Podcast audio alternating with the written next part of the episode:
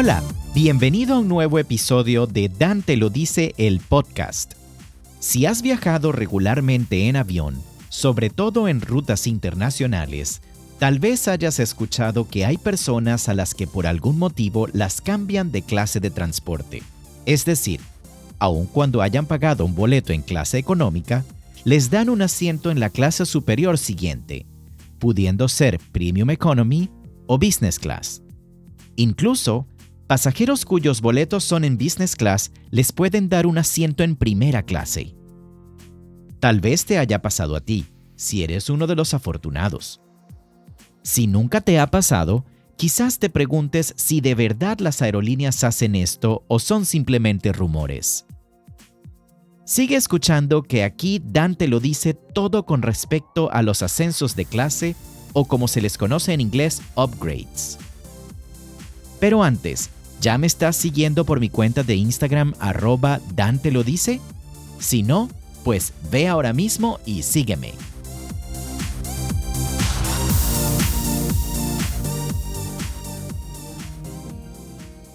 Pues te cuento que sí es cierto. Hay ciertas circunstancias en las que las aerolíneas se ven obligadas a dar los upgrades o ascensos de clase a los pasajeros de determinados vuelos. Pero ¿por qué lo hacen? ¿Qué puedes hacer para que habiendo comprado un boleto en clase económica, te den un asiento en una clase superior?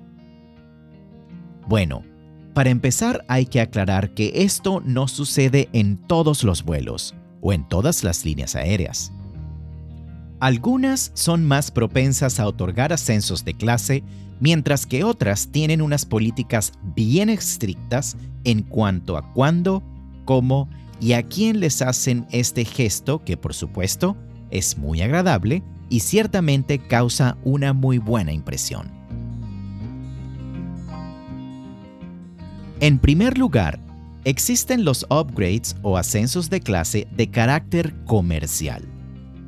Este tipo de ascenso de clase ocurre cuando el pasajero es una persona que de alguna manera es importante para la aerolínea, por temas de ventas, personalidades, eventos especiales, figuras públicas, que en su momento pueden representar una buena promoción para la aerolínea y situaciones por ese estilo.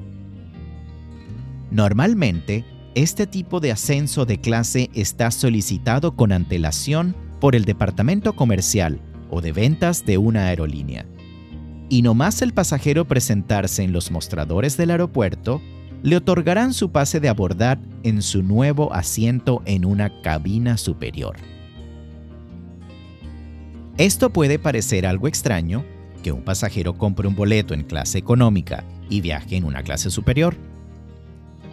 Si lo ves desde este contexto, pareciera que la aerolínea está perdiendo ingresos, pero como dije anteriormente, muchas veces estos pasajeros son personas influyentes, altos ejecutivos de grandes empresas que al realizarles este gesto comercial, se crea un vínculo más cercano, genera ventas para la aerolínea con tales empresas, lo que a largo plazo genera más ingresos a partir de ese ascenso de clase.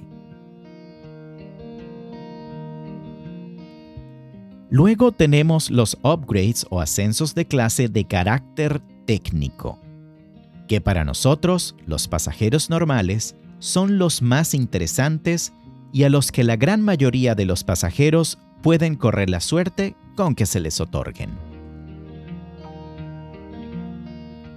Un upgrade técnico sucede cuando en una cabina específica, puede ser económica, premium economy o business class, se sobrevende para asegurar que todos sus asientos sean ocupados en un vuelo específico. No es ningún secreto que a las líneas aéreas no les conviene sacar un vuelo con asientos vacíos.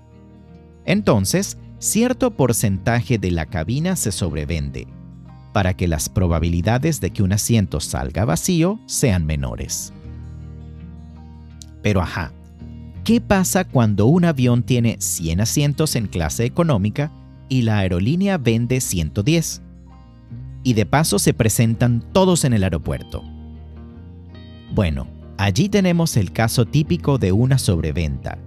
Y si hay asientos disponibles en las clases superiores del vuelo, 10 pasajeros con mucha suerte serán ascendidos a una clase superior.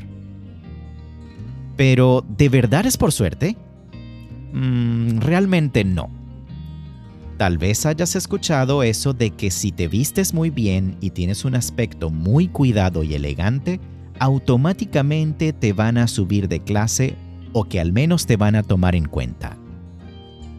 Si bien en algún momento esto pasó o sigue pasando en nuestros días, la verdad es que hay grandes ciertos aspectos que se observan para subir a ciertos pasajeros a una clase superior. Te los digo ahora mismo. Para empezar, a los primeros pasajeros que se toman en cuenta son los pasajeros frecuentes, es decir, aquellos que son parte del programa de fidelización de la aerolínea o de los programas de millas, y que tengan un estatus alto, a los que comúnmente se les llama estatus silver, gold o platinum. Pero ¿por qué a ellos les dan prioridad? Sencillamente porque viajan mucho, y eso se traduce en altos ingresos para la aerolínea. Entonces, es normal ver que estos pasajeros tengan prioridad al necesitar personas que sean ascendidas de clase. ¿Ya ves qué importante es que seas miembro de un programa de millas de una aerolínea grande? Este tema lo tocaremos más adelante en un episodio dedicado a ello. Luego tenemos a los pasajeros que hayan pagado por un boleto más costoso que los demás. ¿Recuerdas el episodio anterior en el que te expliqué la diferencia de precios de boletos según su duración y flexibilidad? Bueno, si tuviste que pagar por un boleto caro porque tu viaje es largo o porque necesitabas una tarifa flexible o porque era la tarifa que quedaba cuando compraste tu boleto, tal vez corras con la suerte de que de necesitar pasajeros para ascensos de clase y no hayan tantos pasajeros miembros del programa de millas con estatus alto en ese vuelo, seas tú uno de los afortunados que termine viajando en una clase más alta.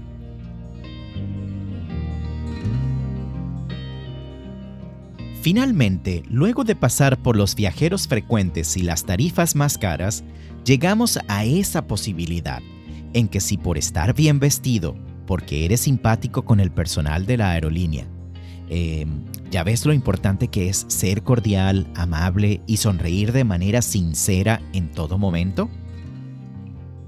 Ajá, pueda que por eso te otorguen un ascenso de clase, de ser necesario.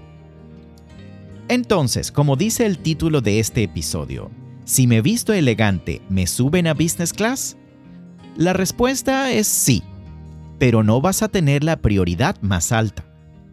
Así que ya sabes que tendrías más chance si entras dentro de los dos grupos que mencioné anteriormente.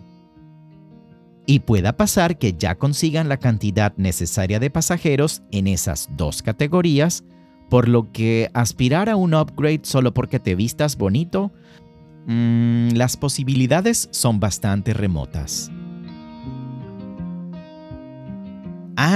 Una última cosa y es algo que mucha gente no sabe.